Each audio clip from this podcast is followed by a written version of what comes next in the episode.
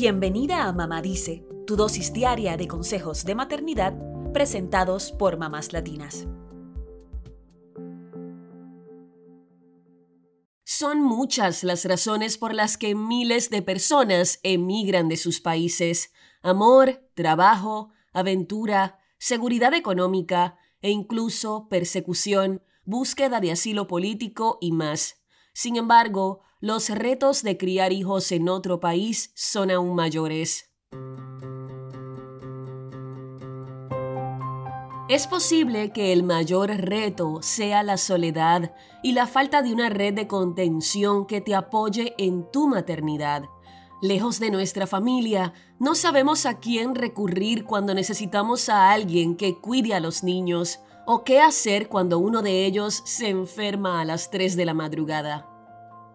Es complicado mantener los vínculos familiares a la distancia, sobre todo si están en usos horarios distintos.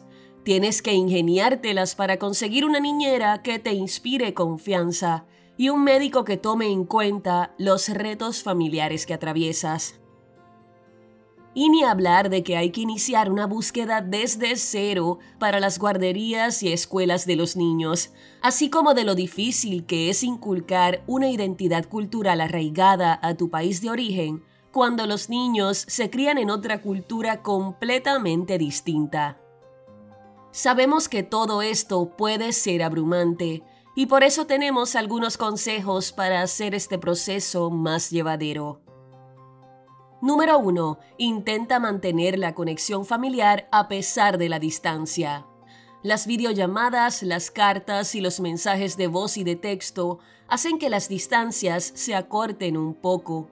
Fomenta que tus hijos conozcan a la familia que no vive cerca de ellos, creen reuniones virtuales juntos y envíense fotos para mantener el enlace. Número 2 Debes tener mucha paciencia y ser flexible con tus hijos, ya que están en un proceso de adaptación. De por sí, la maternidad requiere mucha paciencia, pero estando lejos de la familia, a veces necesitamos ser aún más pacientes. Tanto tú como tus hijos están en un proceso de adaptación al nuevo país, así que hay que tener flexibilidad para apoyarlos en el camino.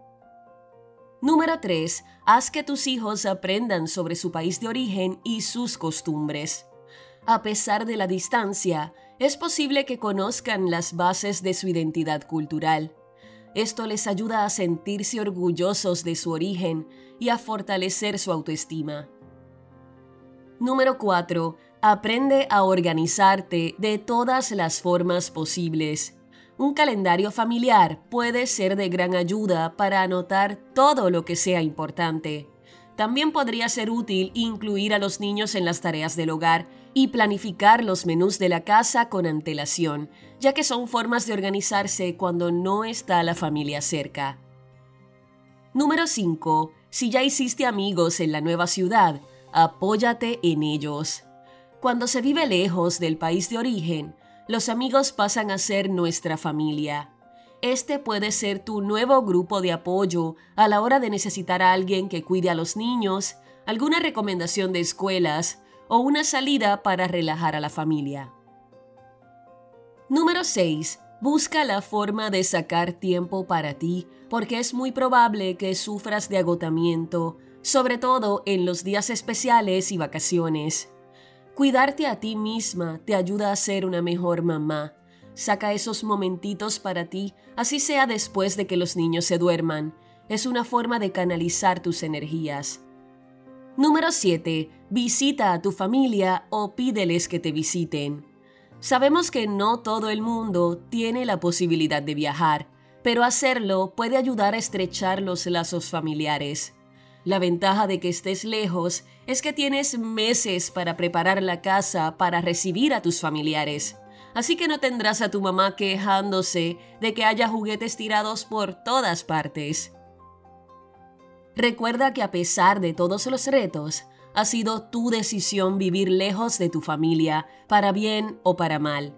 Repasa esas razones que te hicieron mudarte, porque es posible que te reiteres en tu decisión. Nada es estático en esta vida y quizás una ventaja de estar lejos de casa es que no tendrás que escuchar los consejos de crianza no deseados de tus familiares. Poco a poco irán adaptándose, encontrando dónde se sienten a gusto y creando su red de apoyo. Eres más fuerte de lo que crees y tus hijos también lo son. Ánimo.